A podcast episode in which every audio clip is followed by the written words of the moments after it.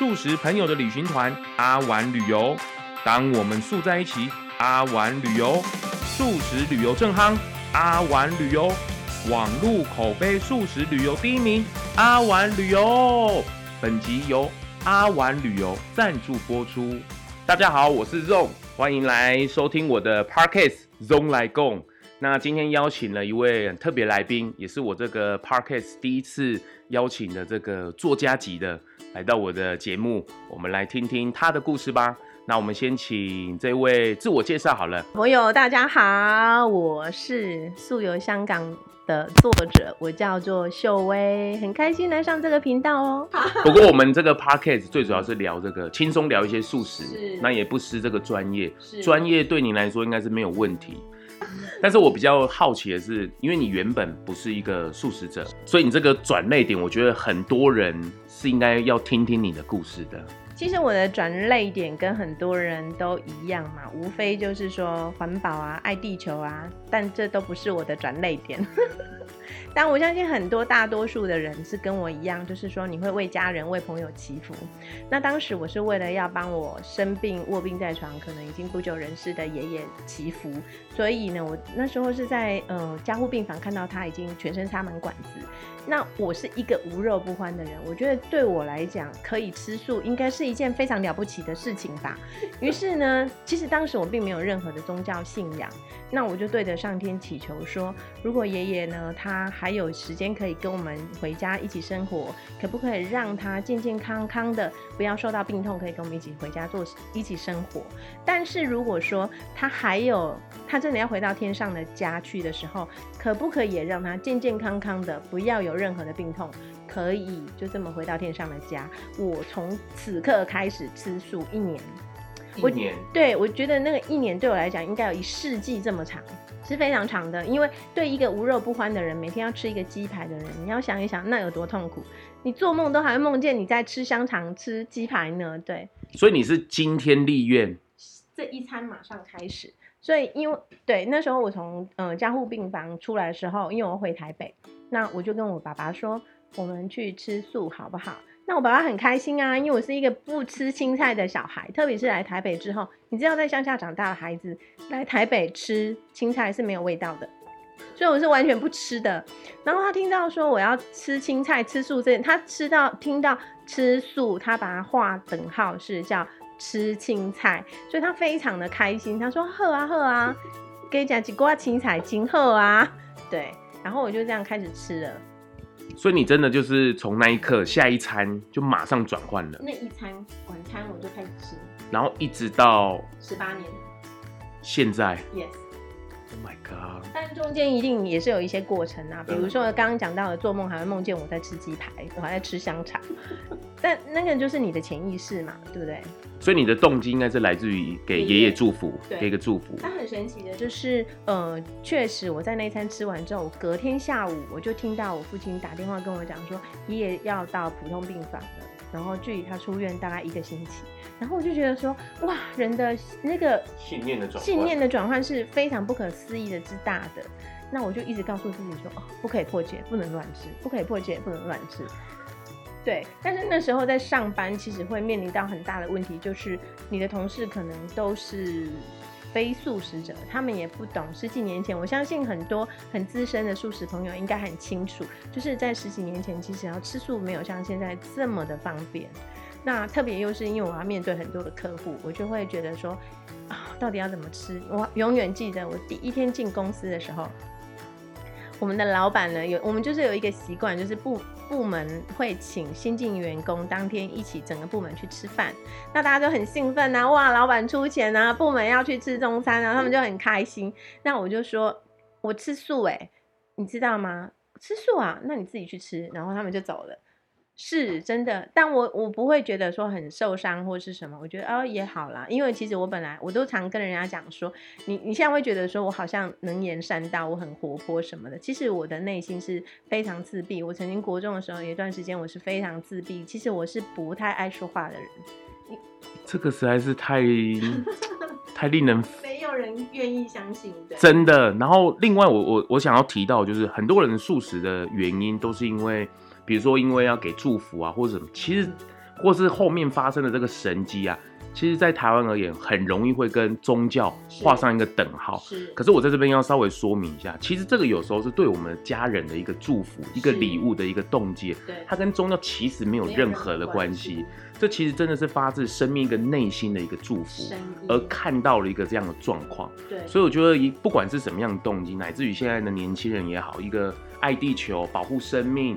一个生呃，这个对于家人的祝福也好，我觉得这都是一个很好的一个开始。对，没错。可是能够持续下去，那才是最重要的事情。我觉得很多的事情，你起了一个头，我觉得很多事情能不能成功，都是你的信念的问题。所以后来我是把吃素这件事情来考验我自己的人生。我会觉得说，我能不能持续去做一件事情，也会关系到。我做这一件事情是不是有一定的成绩会出现？我记得李国修老师有说过嘛，他说人一辈子如果可以把一件事情做得很好，你就功德圆满了。那我觉得我可以把吃做得很好，我应该也很不错吧？有你成功了，你不止吃，而且还兼职，还出书。是，那我觉得出书也是一个很奇妙的因缘呐。因为那时候我本来要从另外一家广告公司离职的时候，是觉得你知道我们在媒体业是非常非常忙碌的。那我觉得人生好像一直都是在工作，对我来讲，会觉得开始在思索，这是我想要过的生活嘛？于是我那时候就毅然决然的辞掉了工作。当时我收入真的是非常优渥的。那我辞掉了，完全没有去考虑到说我面临的家庭要怎么办，我有三个孩子在上学，我该怎么办？我完全没有去想这件事情，我就辞掉工作，从零开始。那那时候刚好也蛮有趣的，我就说就跟吃素一样，这是一个嗯信念的问题，没有签跟任何宗教没有关系。所以当我就想说，那我既然觉得吃素带带给我的是身心各方面的提升。我真的是想提升，因为我觉得，对，因为我觉得我的思绪不会以前那么的复杂。我在面对情绪来的时候，我不会那么快的愤怒，就算愤怒会有有情绪，因为情绪必须被完整。可是我会很快的去转变我的想法。那是一种生理上的改变。对，然后包含就是说，我会觉得，哎，我好像真真实实、切切的活在这个地球上。以前我都会觉得我陷在泥沼里面，这样很沉重，那是一种情，整个身心都是非常沉重的。那一直到吃素三个月之后才有这样的改变。那中间呢，已经吃了大概是经过了蛮久的一段时间。所以当我在想说，嗯，我可以为素食朋友做些什么事情的时候，其实我真的是动了一个这个念。那因为前面我有讲过嘛，可能是我工作的关系，我会常常面临的是客户。那我我就要觉得我自己吃的不委屈，客户也不会觉得很难吃，我就开始要去搜索很多的，呃，可以方便方便客户啊聚会对，所以它会比较高档。所以我的曾经，我以前开始在写部落格的时候，就有粉丝说：“你每天都吃那么好啊？” 所以大家才会以为我是贵妇。其实并不是啦，对，那因为是我工作上的需求，我必须要去找出这样子就是。灯光美、环境好、食物又棒的餐厅长。不过这样也帮素食打了一个很好的形象，在那么早期的时候了。好早。然后，所以其实还有会有一些也是素食的企业，他们自己有网站或有一些媒体，我都会在上面不定时的发表一些文章。那到后期的时候，会在自媒体，我就会有自己的 Facebook，蛮早我就有自己的 Facebook。那我就会开始去记录。其实我真的只是想记录我吃过哪些东西，因为我都号称我比金鱼的七秒记忆多两秒而已。九秒，我帮你算好了，九秒，多两秒而已。所以我必须要透过这一些东西来帮我做记录。然后，呃，于是有一天，就是出版社这个出版社的朋友，他就看到，因为我那时候会带同学、朋友，还有就是家人一起去香港玩，因为香港是最近的，三天两夜就可以回来。然后有一天我去他家泡温泉，泡温泉，对他住北头，然后呢，他就问了一句话说：“秀薇，你去香港都吃什么？”那这种你会怎么说？嗯，吃素喽。是我也是，当时我也是这么回答。我说吃素啊，不然我要吃什么？嗯，他才告诉我说，其实他非常热爱香港。那他一直很想要企划一本跟香港香港相关的书籍，但是他又不希望是跟呃一般市面上看到只是吃喝玩乐，他想要做一个更不一样视野的香港，于是他就找我来出版的这一本《素游香港》。那当时其实你知道，二零一六年你是看到这本书，但我中间已经花了一年的时间去来回往返的采访。包含要收集资料，所以你要想，二零一六到二零一五，距离现在有多久时间？那时候香港的素食还没有像现在这么蓬勃发展，所以我中间是曾经有想要放弃的念头。但我觉得宇宙是很棒的，当你发了一个信念，他一定会找人来协助你这件事情。当我真的想要放弃的时候，就有一个香港的宿友就突然嘣出现了。哎，不过这个秀薇姐做这个。出书啊，就跟我一开始在做的 part，当我还在进行中了，我会发现就是就是自己起一个念头，然后就想说想要为了这些生命啊做一些事情，因为毕竟自己已经如素了嘛。对。然后当有发这个念头的时候，就算是自己来，你会发现好多人会来帮忙哦。是因为你你会发现说，当你走在一条你想要前进的道路的时候，你会吸引跟你有同样理念的人跟你并肩前行。所以你只要做坚持这件事情就可以了。所以我还在享受其中，希望我可以看到很美丽的风景。你可以发一个愿，他们可不可以刘德华或者是方大同，是不是也可以来接受你的采访？哎呦，既然开了口，我们就只好把它接下来了。如果真的访问到了，我就把这一段再截出来。没有错，而且你还要找我来，一起要签名合照。没错，真的真的。而且我自己有去过香港，是自由行的。那而且我发现香港的素食很特别，原因我我自己都喜欢吃一些比较道地的，对，因为我们经费有限，所以那些餐厅不太敢去啊，因为去一次我可能旅费都没了。然后我发现他们的素食的命名，他们的名称，嗯，跟荤食的会很像。呃，这是早期台湾也是这样吧？因为这种你自己是胎里素的宝宝，应该会有这个嗯过程。那香港就跟我们早期的素食环境是一样，所以他一直觉得说，哎，他们会讲说台湾是素食天堂。那很多人会说香港是一个美食之都，那美食天堂跟素食天堂，其实嗯，它就可以蹦出非常棒的火花。而且我发现香港有一个很好玩，他在吃我我不知道是不是这个现象，就是他们如果是国外的餐厅，或是外面的不是本地的，他们开的那个餐厅啊，都会保留当地的口味。你是指香港当地的口味吗？就是比如说他是英国的餐厅去香港开，那他的吃的食物啊，可能都会保留当地英国的风味。没错，真的，你知道，因为其实我自己本身是非常爱东南亚料理的人。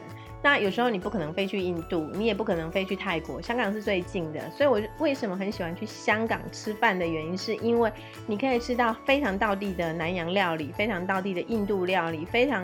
当地的那种特色，可是我们台湾的这种接受程，虽然素食是非常蓬勃发展，可是接受程度上面就没有那么高。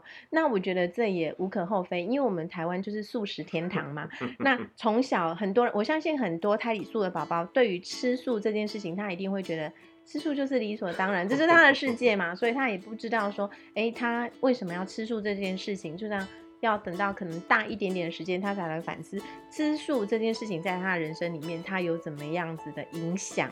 对，那所以我觉得台湾的素食环境，不过我觉得也一直在改变，也一直在改变。而且香港的，你看保留当地之外，所以其实你可以在香港体验到各国的素食，对，没错，而且都很道地。对，没错。所以我在书上我也提到，就是说，其实环游世界啊，你的味蕾要环游世界，你只要去一趟香港就够了。而且我那时候最不习惯就是他们，因为他们是茶餐厅嘛，对，就是吃完东西一都是一壶茶一壶茶这样喝的。你那时候是去哪一家？我我其实忘记名，因为我们我跟他的自由行有点久了，而且那时候有这本书吗？还 没还没，不会不会不会不会。而且那时候我们吃的已经很饱了，然后茶来，哦，Oh my god！哎，你有没有发现一件事情？就是在香港也一样，你会主餐吃完了，它的。饭才会来，当然因为两个人可能就点好了，但是他出菜的速度一定会是顺序，一定是菜先来，最后才来主食。我不知道你有没有发现？有有，而而且我那时候才去吃到一个真正的薯条。我们薯条不就是可能是油炸的啊，或者什么？可是我在那里发现一家素食，然后它是真正的薯条，它连皮都没有去，真的是一根一根的炸出来了。Oh my god！而且它的番茄酱真的就是番茄酱。哎其实一定很多人会觉得说，番茄酱就是番茄酱啊，为什么你会讲番茄酱真的就是番茄酱？请自己去香港探一探，不是？对，因为其实食物的好吃跟天不天然，其实你的身体是会告诉你的。所以这是后来后期为什么，其实我做《素有香港》这本书，我真正想要去谈到的议题，除了素食这件事情之外，因为我们做广告行销嘛，我是希望说可以带动我们，也不讲不讲带动啦，我也没有那么伟大啦，就是希望说大家可以更去注意到，我们台湾真的是一个宝岛，我们有非常丰富的物产，真的包含我们的农作。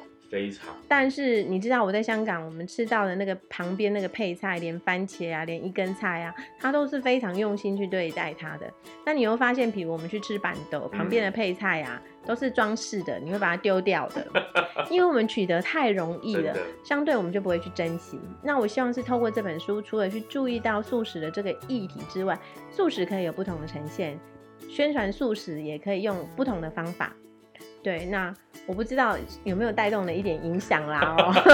一定有的，一定有的。不过顺着这个议题啊，我我想请教那个秀薇姐，现在自媒体非常多，对，而且在呃 YouTuber 上面啊，或是部落格也好，甚至我自己在做 Podcast 也好，其实都开始在慢慢的素食来推广，其实蛮多的。嗯，你你对于行销素食这一块，在台湾呢、嗯你有没有一些别的看法？因为我自己觉得，有时候素食当然不是要强，呃，真的不是在强调是那一个食物的本身，对，有时候是要回来个人，或者是他的，比如说，呃，当然吃素的不是圣人，嗯他还是要学习很多很多需要去学习的事情。嗯你你觉得我们在行销素食这一块，你觉得还可以再怎么做？我觉得自己我自己在观察素食，我们整个素食环境这件事情来说的话，呃，一直以来我们会把它定位在说残忍，如果不吃素，我就是残忍。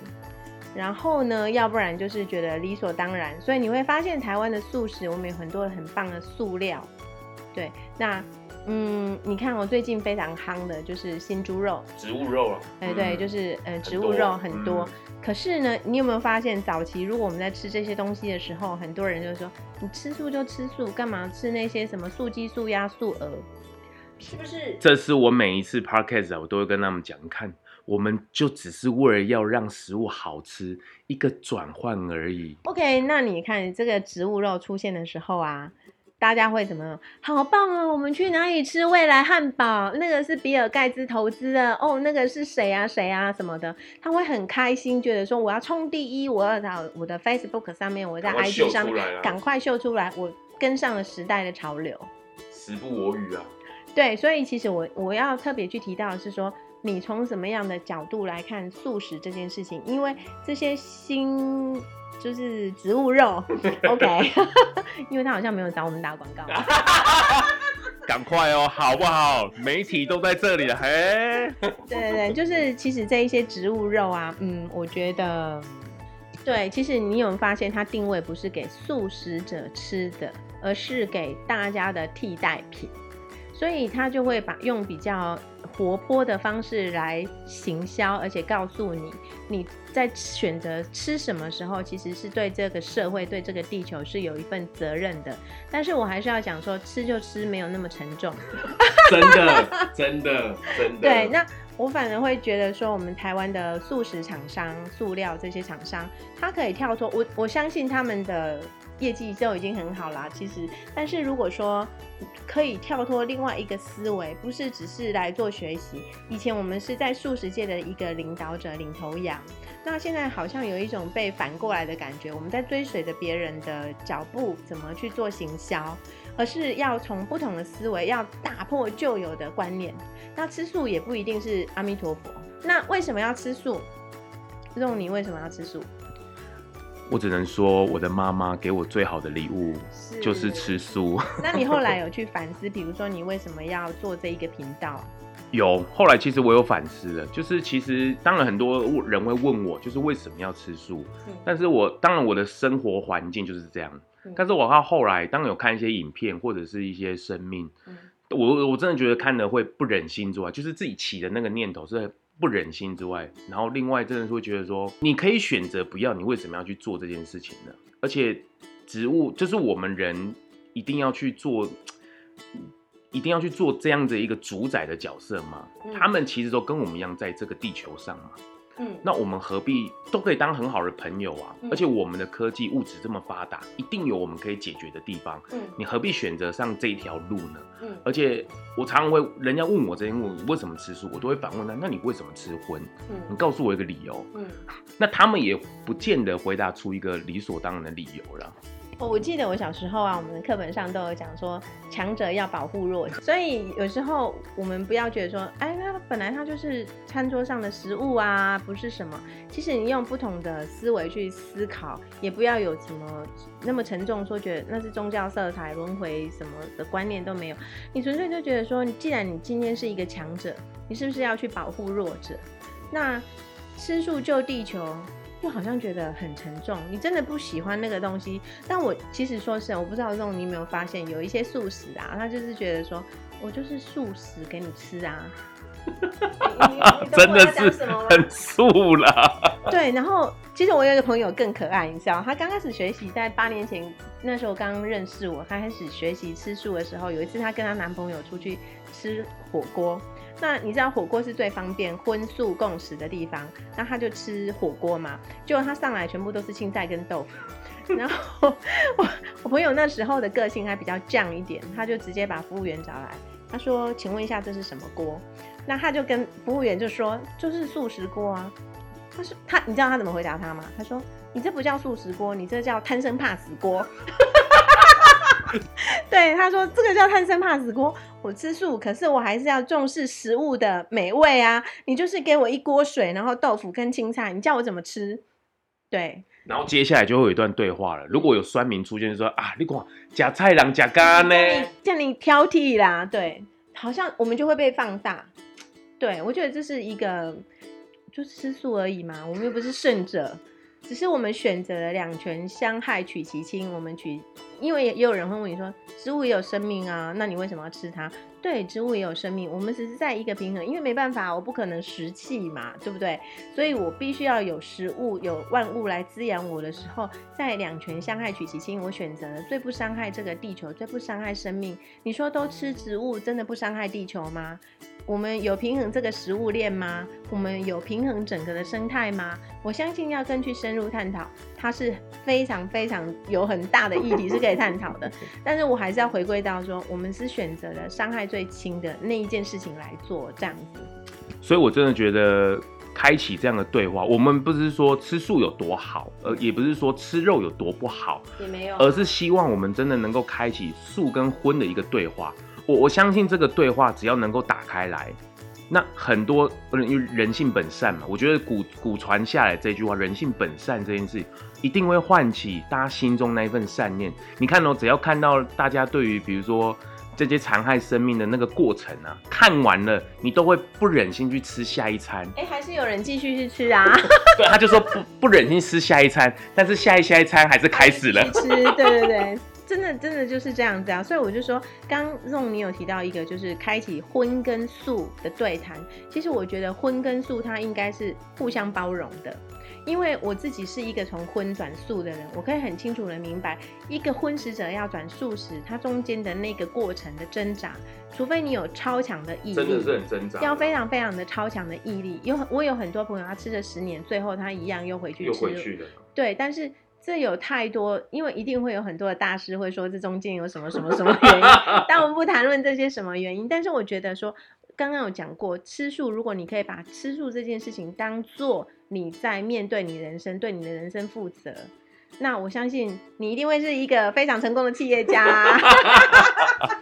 不不过我刚好这样的议题切下来哦，刚好呃，不管是素食的迷失也好，嗯或者是这个自媒体我们要怎么去经营台湾的素食也好，嗯，那回来看到现在时下最新的议题疫情，但我觉得这个病毒应该也不是只存在这一只蝙蝠身上，只是透过这一只蝙蝠的牺牲，它告诉了我们全球的人类。那我不知道有没有人听到或看到，或者他只是觉得在怪都是你吃的那一只蝙蝠，所以我们才会一直关着坐月子这样子。但不是去反思说，如果我们不是因为为了自己的贪婪，在圣经里面有讲过嘛，他讲到了你的贪婪将会帮你推上悬崖，对不对？那所以我们就不要去讲说那只蝙蝠的牺牲。我我们来思考一下，你有时候你有没有想过，那只蝙蝠的牺牲是为了要告诉我们什么？疫情并不是也是说，只是要告诉我们说啊，你一定要吃素啊，你就不会生病啊，还是会生病啊？那我可能吃素就不会生病？那不是太好了吗？对，但只是是他是来告诉我们说，我们是不是应该去反思，我们为什么那么贪婪的想要去看到这么多牺牲生命的，一样都是万灵，然后你才能满足你的口欲。对不对？所以这件事真的是透过这些疫情呢，当然这一次疫情也是很特别，就是所有全球都关起来了，是，而且回来开始面对家人，对，面对你的自面对自己，然后完全都没有办法出门。是，可是我们反思，真的在反思嘛？可是我们吃的还是叫外送啊，他的工厂没有停下来啊。我觉得这是一个习性的问题啦，你还是没有办法停下来这些事情，我们还是在期待疫情可以恢复的那一天。但是我说实话，我觉得，我觉得这一个病毒啊，它并不是只是现在才出现嘛，那只是它以后会变成什么样子？就像我们的素食美味，它会一直变嘛，那病毒它也会变啊，它会变成怎样？反正我们是应该要去说，我们要怎么重新来审视自己的生活起起居。应该怎么做改变？那也许你从呃每个星期一，刚好星期一嘛，我今天来的时间是星期一，那你可以去讨论一下，就是可以去思考一下，我一个礼拜我如果从星期一吃一餐，你可以做到吗？周一无肉了。对对对，哎，我朋友很可爱，他问我说，有时候我会跟他说，哎，你最近身体不好，那你是不是要考虑就是吃素啊？他说，哎，人家都说吃初初一十五，那我是不是来吃初吃 初一十五这样子？然后我就说，哎，我觉得我会忘记初一十五，而且我们现在也不看农历嘛，那你不如出 吃星期一这样子。然后他就问我说，星期一是什么特别的日子吗？我说星期一就星期一啊，为什么要？我们我们很容易，因为你要做什么事情要去找。一个理由。台阶了，对，其实有很多事情是不需要理由的，就很像说，你开心的时候你就会想大笑，你生气的时候你就会有那种愤怒，那你只要不要燃烧就好了。你要愤怒，这也是一个完整情绪的表达，我觉得是挺好的。对，不用不用刻意去塑造啦，就是就是一个选择而已嘛。你不是因为你要救地球才去吃素，而是你选择了一个让你的生命更美好的事情去做的。对，那我觉得如果可以朝向这个方面去做，我觉得我们世界应该会真的更美好吧。真的要做了才知道。不不过这也就是吃素的一个，我觉得是一个很大的迷失啊，就是觉得说吃素好像就是一个圣人。一个完美无瑕的人，就是不应该发脾气的人，或是应该要尽善尽美的人。其实我可以用一个我小朋友问我的故事跟大家来解释，吃素一定是一个善人跟尽善尽美的人嘛？因为有一次呢，我的小朋友参加了国小的毕业旅行回来之后，那那个导游姐姐她是一个护士。他非常非常的温柔。那他回来之后，他的人生第一志愿终于出现了。除了当妈妈这件事情，他第二呃当新娘子之外，他第二个志愿出现就是他想当护士。可是呢，他非常的担忧。他问我了一句话：“妈咪，当护士一定要非常温柔，不能发脾气吗？”然后呢，因为我一个妹妹，她是非常火爆，她本身也是医护人员嘛。然后我就跟他说一下，哦，这个问题啊，那你觉得小阿姨温柔吗？他秒回，那我知道我有机会当护士。太太经典的一个故事了。其实它是相通的道理啊。对，那再回到就是说现在自媒体这件事情好了，我们自媒体在经营的自媒体是一直不断的告诉你说哪里有好吃的，我要赶快冲。我要做什么？真的很想要告诉别人，我一直很想做的是，透过这样的一个食物，透过这一盘菜，它带给你的是什么？当然，我们前面有讲过，不要吃就是不要想那么多。但是当你静下心来品味那个食材带给你身体的滋养的时候，其实你是会有感触的，你是会有感应的。就很像我又有提到，就我回家做做菜的时候，我一样的做菜方式，一样的调味，一样的菜色，我儿子会告诉我说。妈咪，你今天心情不好吗？你在公司怎么了？其实我们只要能静下心来品味我们好好吃的每一口菜，好好吃这个大地给你的，然后还有就是主厨做给你吃的菜的时候，你真的是会有不同的感觉的。所以我一直在想说，我要怎么好好的来重新更新，那我就必须要画下一个休止符，再重新开始。但真的会花好多心力啊！这个真的要花很多心力，因为又不想要那么严肃，可是，在探讨这个议题的时候，又特别是需要很静的静下心来，你才有办法去体会到。对啊，而且你看，就像我们今天录的这个音频，你怎么会知道在听你的人他此刻的心情当然是什么？只有大家觉得说我真的想要营造的是一个更好的环境，这个世界才会真正是美好的。对。而且真的，对于不伤害生命或者是更好的这个，这个我我觉得就比就它的议题，去就比如像说是我们要追求幸福、快乐、欢喜，其实很像的。对，所以其实这种你刚刚也问我说，呃，我真正想要做的是什么？疫情带给我们的是什么？其实从出《树有香港》这本书的时候，我一直真正想做的是希望透过吃喝玩乐，其实这对我来讲都是工具。那透过这一些工具，你可以怎么样子真正了解你自己的内心在想什么？那我觉得我这样讲不知道对不对，也蛮感谢疫情的啦，因为疫情让我们不能出门，疫情让我们不能呃去做很多很多以前很忙的事情，反而我们一群原本就有共同理念的好朋友。就刚好大家聚拢在一起，把我们之前想要完成、一直没有完成的事情，在这一段时间有了一个雏形跟共识出来了。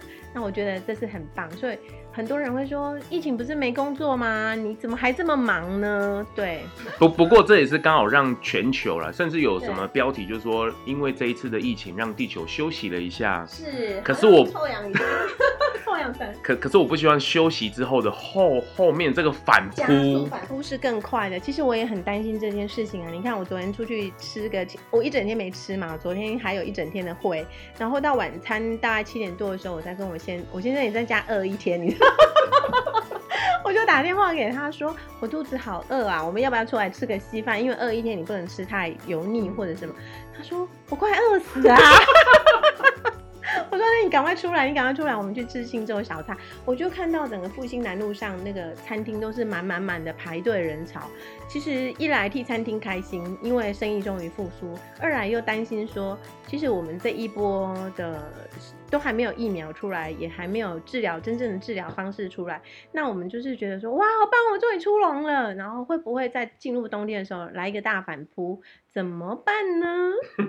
不过我相信这个就是为什么有时候必须要透上天呐，或是他们必须要透过这种浩劫宇宙嘛，宇宙嘛，或是必须要透过这种来告诉一些人类什么。可是人类可以接受到的是什么？但是人类也是一个很容易遗忘的生物。是啊，因为我们喝太多孟婆汤。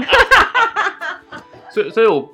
就是觉得刚好这个时代，刚好这个时候了，因为疫情，我也开始做了 podcast，我也觉得希望能够，我觉得很棒 哎，真的，我好想看你唱一首歌，不用不用到唱歌了，不过也是因为 podcast，我开始认识到很多很多的这个圈子的人，而且我希望能够跨出去，我我希望在我们不要去分什么荤跟素，而是希望我们其实都是人类，那我们怎么样一起来共同。打造一个美好的地球，美好的一个生活环境，尤其特别在台湾，是实在是太幸福了。对，因为我们都有孩子嘛，你会知道说，你会担心你的孩子出去是不是一个安全的环境，你不能永远把他关在家里面。所以这个时候，我们就要讲到博爱精神。哇，这个好像越越聊越那个。是博爱精神，因为当我们大家都愿意替他人着想，替所有的生命着想的时候，我们才会营造一个非常祥和的环境。那当你的孩子、当你的家人出去，他们也才会是安全的。所以，替别人着想，其实最大的得利者是自己。所以其实我们把它延伸出去啊，其实不是只要替别人着想，我们要替这些动物们着想。真的，他们其实没事生活在那里，还要被你拿来吃，也是觉得很莫名其妙。这一只母鸡说：“哇，好肥美哦，一定很好吃。”那如果说：“哦，这种你长得好 Q 弹哦，我等一下拿来红烧。”哎，你你去想一想，你只是因为外形不同而已，然后你会觉得，因为我们被灌输了一些不知道对或不对的，我们也不清楚，对，嗯，所以我就觉得科科技这一件事情啊，要用在对的地方的时候，人类真的是可以万物之灵，是它真的可以帮忙很多。比如说，你看这些动物，呃，因为环境的关系，一呃气气候大变迁，可是如果可以把这些动物回来好好的照顾，这是我们人类可以做得到的。是啊，所以我常常想说，如果当你真真正的强势，你要去照顾别人，而不是你要去侵略别人、攻击别人，那是你因为你隐藏的可能有一某某一部分的情绪是来自于你的自卑跟不安全感。那可能我们要去思考一下，你这样子的一个行为是什么样的？为什么会有这背后真正隐藏在你最深层、最深层的情绪是什么？对。所以真的觉得这件事情真的希望大家可以一起来做了。不不过刚好修有提到这个，我们都有孩子，对。然后其实很多人会，我我自己在生长过程中，很多人会开始告诉我，比如说你这个吃素不营养啊，或是你吃素没有素，就是你怎么去跟朋友交际呀？其实我访问到现在啦，其实我们吃素的人，其实对于聚会这件事情完全没有任何困扰。可能是他们有挂碍，就他们要烦恼我们要到底吃什么。是啊，真的就是讲到说我们有孩子啊，嗯，因为对对我的父母来讲，我是他的孩子嘛，所以在当他知道我吃素的时候，其实他是很烦恼的。我已经这么大了，他很烦恼，他常常会烦恼说：“你这样营养好吗？均衡吗？”可是其实我觉得，反而在吃素之后，因为他看到我吃的非常健康，他才放下了这个心。所以一直到像现在，有时候我们举家回去的时候，我妈妈都是把她的东西藏在另外一个冰箱。因为有一次我们回家的时候，因为爸爸妈妈没吃素嘛，然后他就想说他要炖补给某某人吃，这样他刚好一只鸭的头就这样悬在那里，那我女儿就不敢对，那我女儿她就跟奶奶说：“阿妈，你可以把那个鸭的头塞进去锅子里面，不要让它旋出来，因为我觉得有点可怕。”然后。阿妈也很可爱，她就说：“贺啦，我干卖住啦。”他自己还知道了哦。对对对对对对。所以我就是觉得，遇就是我们有了小孩，那当然很多人问我们要不要继续下去。当然呢，这件生命祝福的事情，这是一个很棒的礼物哎。我的孩子什么都可以不会做，可是他对于生命照顾这件事情，绝对是要传承下去的。而且那一天我我。前几集我有访问这个阿丸素友，我在问他这件事情，就是对于世界，对我问他说，这个世界有没有可能全世界的人呢都走向素食？因为必须透过世代交替。是真的要传达下去，但是你刚刚有提到你的孩子也是吃素，因为你跟你的太太还有你的家人都是吃素，在一个非常因为是很有福报的台湾人说法，就是很有 很有福报，在这样的一个环境嘛。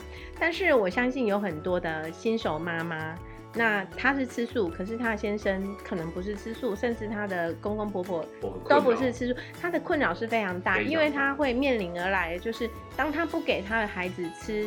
非素食的时候，他说：“你这个妈妈怎么那么狠啊？你自己吃素就算了，还要逼你的小孩吃素。”你知道我有一个朋友，他的孩子是胎里素，那他出生的时候开始要吃副食品，他的公婆就会逼他要用排骨粥给他的孩子吃。那他没办法，面临这样的一个压力的时候，他确实就是公公婆婆煮什么，他就是给他的孩子吃这个东西。但他的孩子一吃，他就吐，就挂急诊。在医院吊点滴，一直到第三次、第四次还哪一次的时候，他出院回来的，他就对着他的女儿说：“难不成你要跟妈咪一样吃素吗？如果你真的想吃素，我这一餐就煮素粥给你吃，你不要再给我吐出来，不要再给我生病，我一定会捍卫你吃素的这个权益。”然后很神奇的是，那一餐吃下去，他的女儿确实就是就跟正常。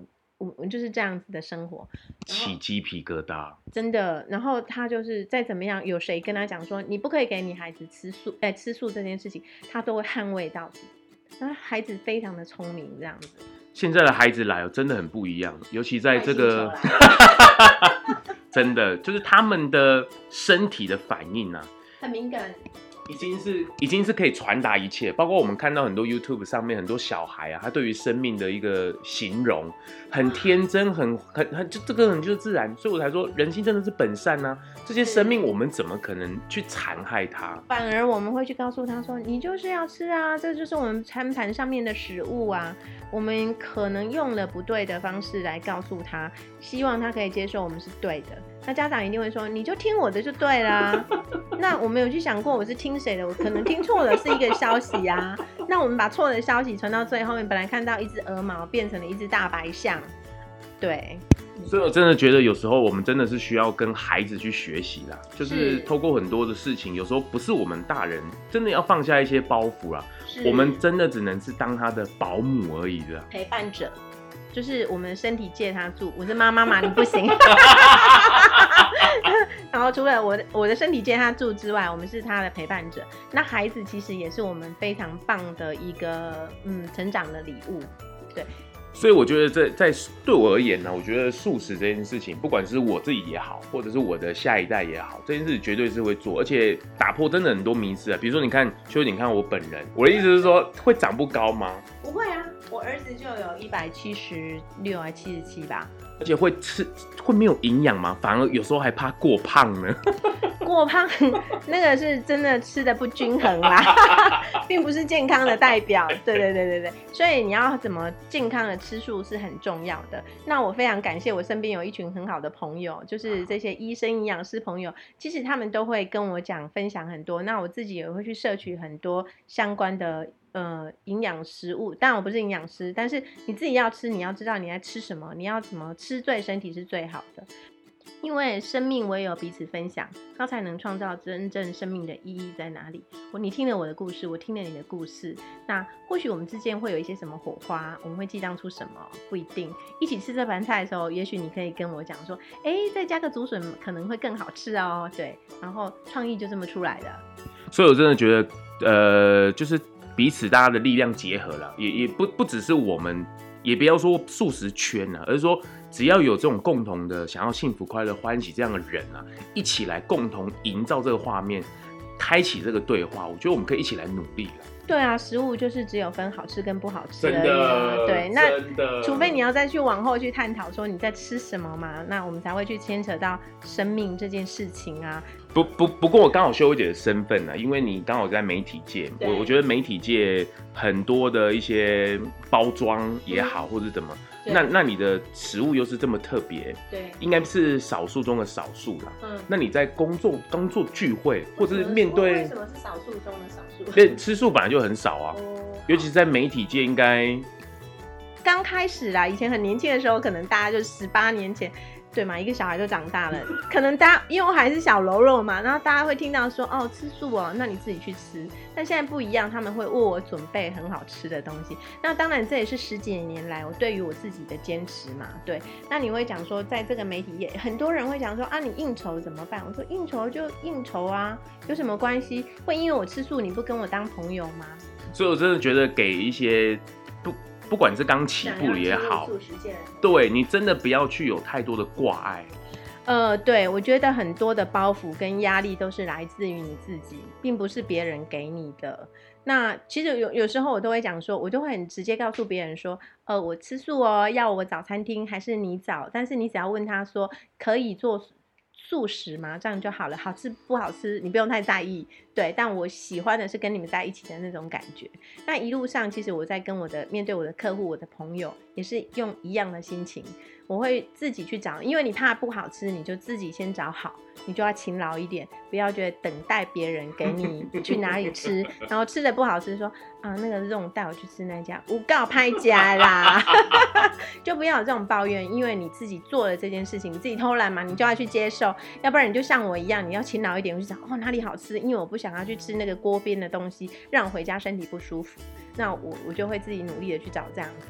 所以对于想要进入来吃素这件事情，你不要把它分成是不是素，你只是开启了另一扇视野，就很像说现在在讲斜杠吗？你把你的饮食当斜杠嘛，写一个素食出去了。对，就写出去，写出去。但素食它会变成是一种菜式，因为我们会讲说，嗯，我要去吃意式料理，我想要去吃泰式料理，我想要吃越南料理。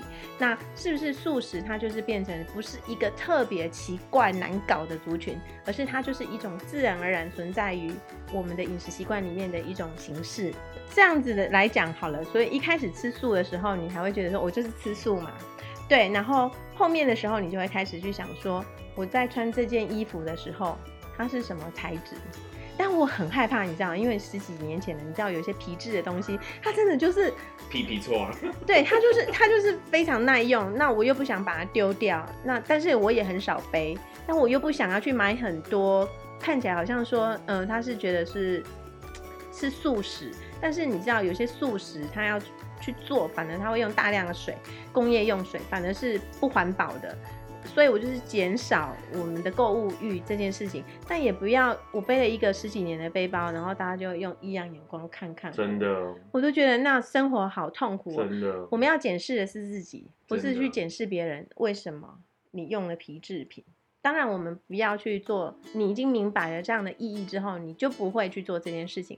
不不过回来回来本身呢，我觉得吃素不吃素，我觉得这件事情，呃，不是当然很重要，可是是一个开，它是一个开头。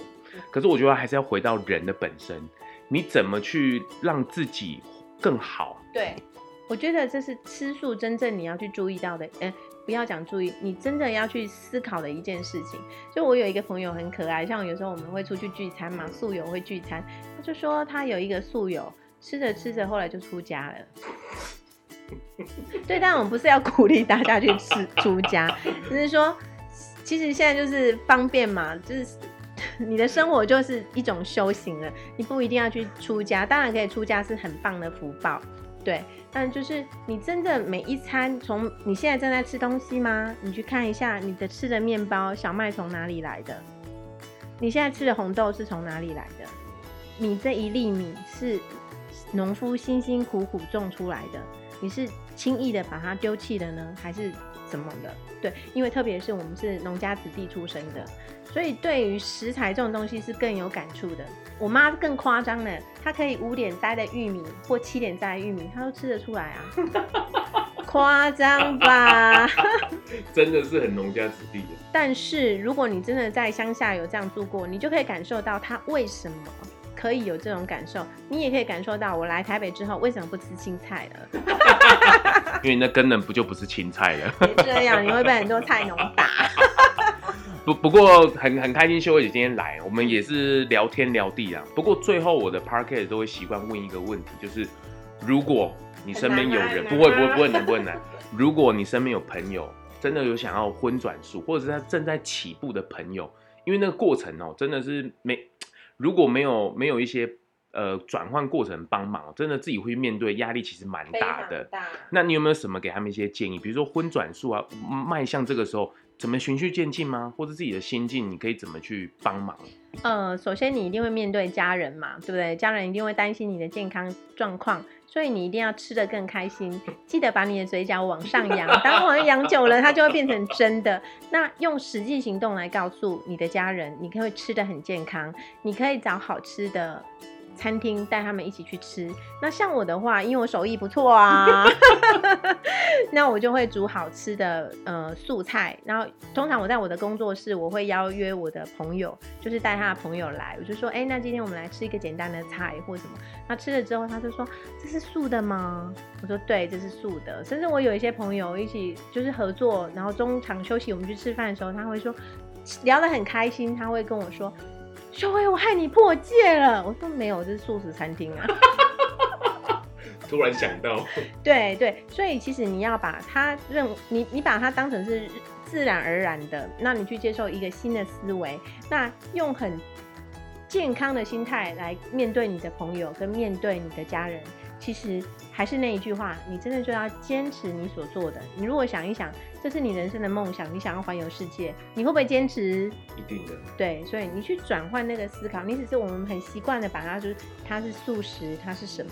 所以你去转换，这是改变你生命的另一扇门。你愿不愿意打开这一这一扇门呢？真的很谢谢秀慧姐，那谢谢阿婉啊谢谢阿婉她的介绍，她的介绍，阿婉啊多香呢哦，那 好，谢谢我们的秀薇姐，谢谢。拜拜。谢谢你们今天的收听。如果喜欢我的 Pocket，记得帮我订阅、评分、留言哦，还有追踪我的 Zone Pocket 的 IG 哦。谢谢你们，拜拜。